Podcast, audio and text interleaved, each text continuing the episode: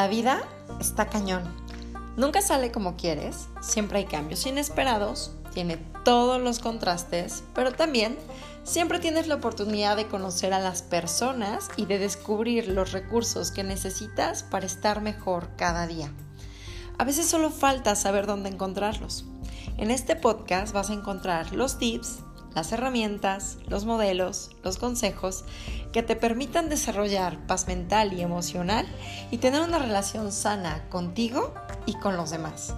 Sígueme, mi nombre es Paulina Cañón y esto es La vida está cañón.